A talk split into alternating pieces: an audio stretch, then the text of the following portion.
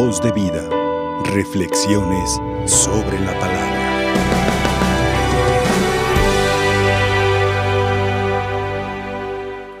Bueno, miren, voy a compartir una reflexión en torno a este texto, pero quiero como también explicarles, a lo mejor ya lo, ya lo han hecho, eh, a diferencia de otros tiempos litúrgicos, como es eh, el tiempo ordinario, el que va marcando, muchas gracias, el que va marcando el ritmo en, en la liturgia, en las lecturas, en la liturgia de la palabra, es el Evangelio. Si ustedes se fijan, por ejemplo, comenzamos el ciclo C y el ciclo C, eh, los domingos vamos a reflexionar el Evangelio de San Lucas.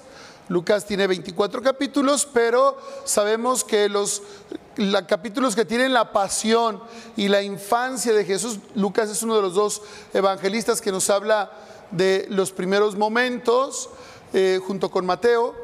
Esos no se leen en el tiempo ordinario. Empezamos a leer a Lucas a partir del capítulo 4, cuando Jesús llega a Nazaret, donde se había criado, entra en la sinagoga un sábado, desenrolla el volumen del profeta Isaías y empieza a leer, ¿no? El Espíritu del Señor está sobre mí, Él me ha ungido. Y el texto de Isaías enrolla el volumen y dice, hoy mismo se ha cumplido este pasaje que acaban de escuchar. Bueno, a partir de ahí empezamos a escuchar el ministerio público de Jesús. Y la primera lectura se acomoda al texto, a la perícopa del Evangelio, ¿sí? Porque se le está dando un seguimiento, empezando del capítulo 4 en adelante, los principales pasajes del Evangelio de San Lucas durante 34 domingos ordinarios. Bueno, en el Adviento es al revés. El que tiene la voz de mando no es el Evangelio, es la primera lectura que está tomada del profeta Isaías, donde va tomando pasajes. Isaías es el profeta que más anuncia este, al, al Mesías, el que tiene más profecías. Entonces, como la voz de mando es casi siempre la primera lectura, ¿sí? Y, y, el Evangelio se acomoda a la primera lectura. Entonces va haciendo este juego, esta sintonía, ¿sí? Nos damos cuenta, por ejemplo, eh, hoy escuchamos a Mateo 7, eh, el día de ayer fue Mateo 15, te brincas, primero vas en 15 y luego te regresas al 7 y luego el martes creo que había sido San Lucas, que todavía era el mes de noviembre, entonces los evangelios se van acomodando conforme los pasajes de Isaías, porque tenemos tres guías en el Adviento. Isaías, Juan el Bautista, que ya acercándose nos dirán, preparen el camino del Señor, y la Virgen María, que es el personaje prototipo para prepararnos a la Navidad, ¿no? Ella que recibió al arcángel Gabriel y se dispuso y bueno, lo que conocemos. Bueno, pues entonces tenemos hoy a Mateo 7, es el, cierre del Sermón de la Montaña. Son tres capítulos. Comenzamos con las bienaventuranzas, capítulo 5, los primeros versículos, bienaventurados, y luego ya empieza a explicarse. ¿Han oído que se dijo? Pues ahora yo les digo. Y al final Jesús con este capítulo 7 el Sermón de la Montaña, ¿no? Pedí la Sagrada Escritura porque hay aquí un, contexto dentro de este capítulo 7. Pareciera contradictorio, ¿eh? Este, porque, miren, dice, aquí se brinca el Evangelio, es 7 versículo 21 y luego se brinca al 24, 27.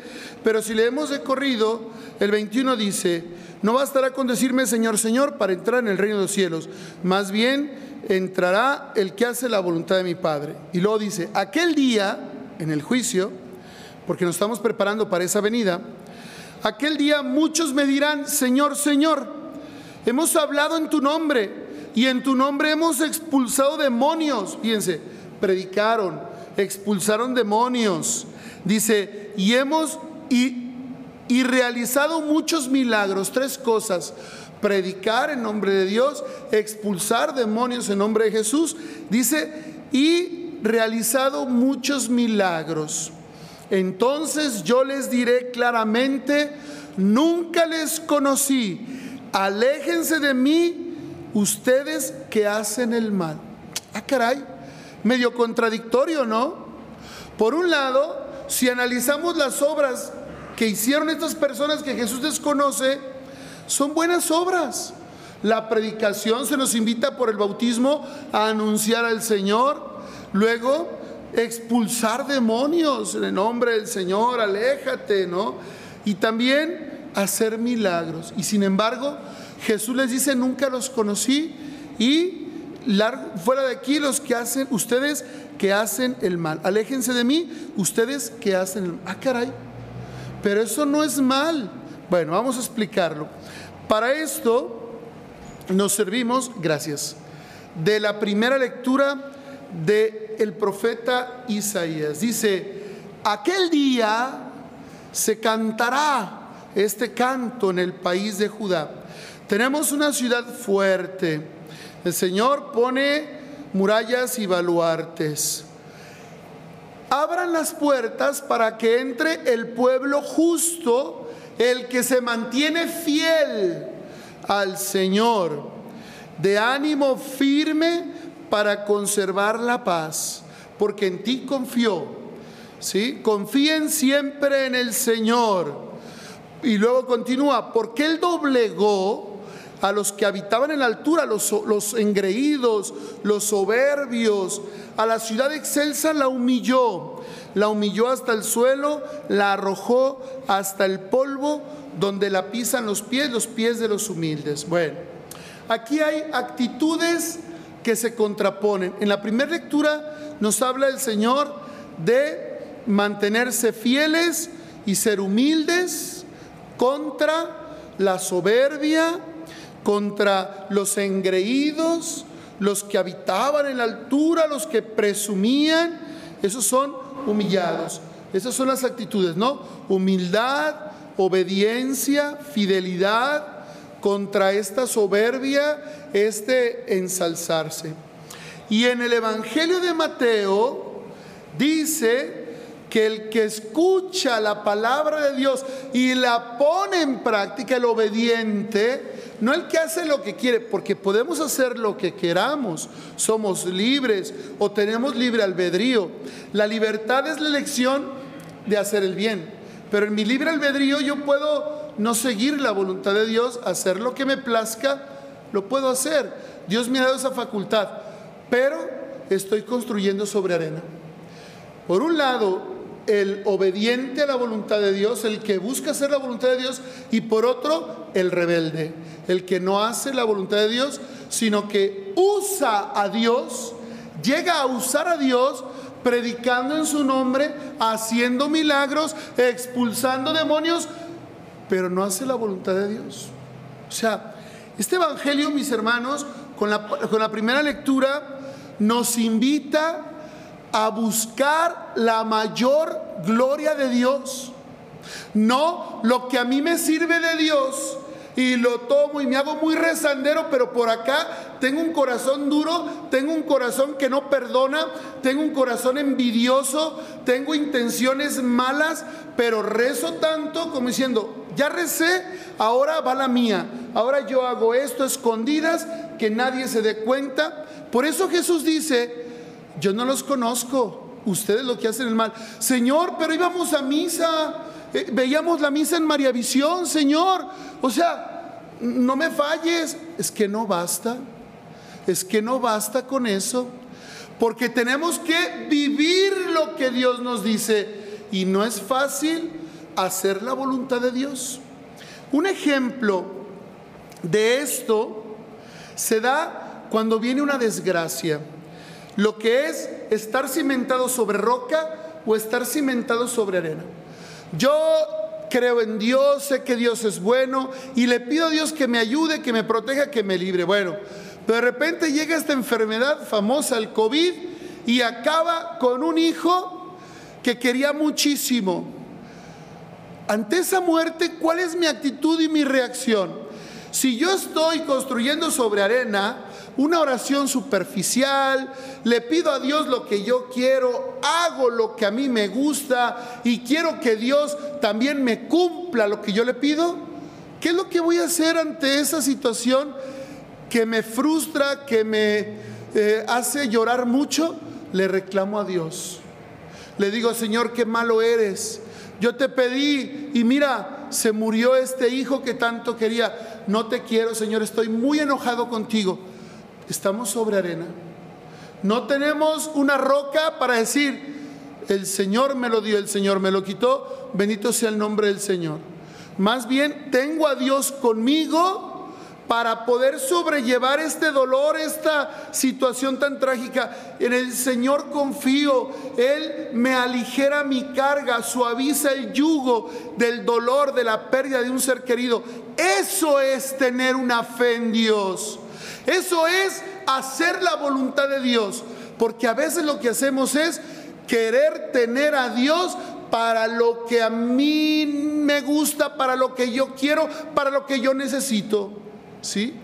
Y eso es una gran diferencia, porque porque a veces Dios me va a pedir cosas que me cuestan trabajo, pero dice Jesús, el que escucha la palabra de Dios y la pone en práctica es el que tiene cimiento de roca y es el que no se va a derrumbar, porque vendrán esos azotes, vendrá esa agua, esa tempestad y no se va a caer. O sea, en las tempestades nos damos cuenta, hermanos, sobre qué está nuestro cimiento de la fe. Sobre arenita que se derrumba y que reclama y hasta dejamos de ir a misa y le damos la espalda a Dios. Dios no deja de ser Dios si yo dejo de ir a misa. Yo soy el que me pierdo del amor de Dios, de su misericordia, de su fuerza para sobrellevar los problemas. Yo soy el que me lo pierdo.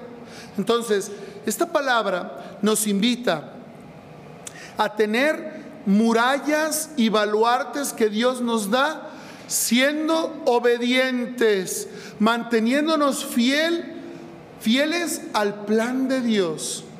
Esto es muy importante, hermanos, que en este adviento reflexionemos y digamos, a ver, soy católico, tengo mis devociones, Busco el encuentro del Señor. Bueno, y en todo esto que hago, busco la voluntad de Dios o cumplo todo eso para que el Señor haga lo que yo quiero.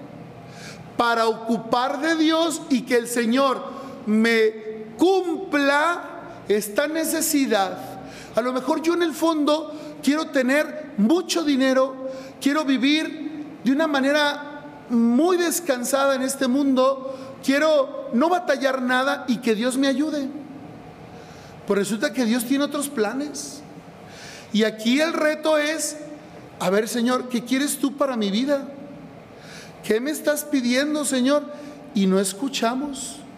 Porque si no se hace lo que yo le pido, lo que yo deseo, lo que yo quiero, entonces Dios no es bueno. Entonces Él no es mi Padre.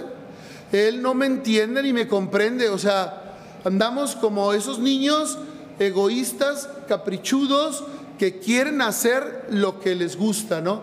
Oye, hijo, vente a comer. ¿Qué hay de comer? ¿Verduras?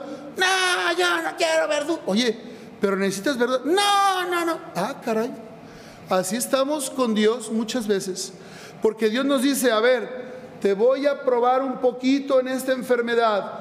Te voy a poner esta prueba para que seas fiel, para que madures, porque yo quiero que seas santo. Y uno, no, ¿por qué a mí, Señor? ¿Por qué yo? No, no quiero.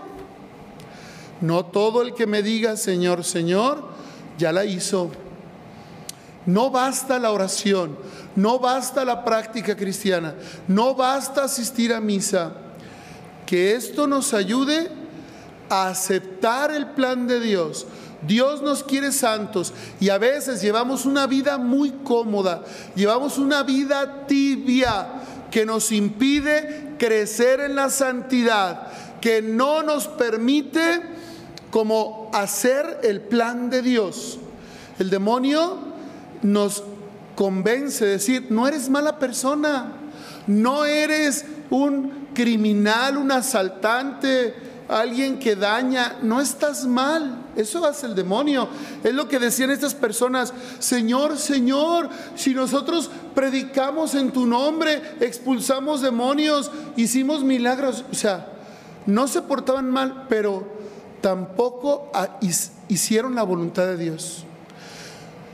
Les aplaudían, les reconocían qué bueno eres, eres muy santo y el, el, demonio de la soberbia, el demonio del altivez, lo que dice la primera lectura del profeta Isaías, aquellos que habitaban en la altura, los que estaban en la ciudad de excelsa, la humilló, porque no fuimos obedientes y humildes al plan de Dios. Si hay algo que se nos quiera reconocer, es gloria para Dios. No soy yo, no somos nosotros los que debemos ensalzar. Si el demonio nos provoca para decir, mira qué bueno eres, ya, ya en la comunidad te conocen como el que va a diario a misa, como el que reza, como el que comulga. Ah, qué bueno eres. Y si no la creemos, empezamos a ensoberbecernos y a lo mejor tenemos pura arenita y no estamos preparados cuando llegue el Señor y se manifieste y va a decir, no los conozco porque ustedes querían puro aplauso, porque ustedes trabajaban en un grupo pastoral para que les dijeran, ah, qué bueno eres, ah, qué buena persona, y no es esa la finalidad. Yo quiero que sirvas, yo quiero que te entregues a los demás, yo quiero que dejes odios, críticas, envidias, eso es lo que yo quiero, y eso no lo soltamos. No dejamos de comer cristianos, no dejamos de envidiar y de decir, ay, se siente mucho, uy, este que se cree. El demonio hace lodo, hermanos, porque no hacemos la voluntad de Dios, porque hacemos lo que para nosotros es mejor. Y aquí debemos distinguir todavía entre el bien que hacemos y el bien que Dios quiere. Y ese bien que Dios quiere, quiere que lo hagamos con humildad, con fidelidad, con obediencia. Voz de vida, reflexiones sobre la palabra.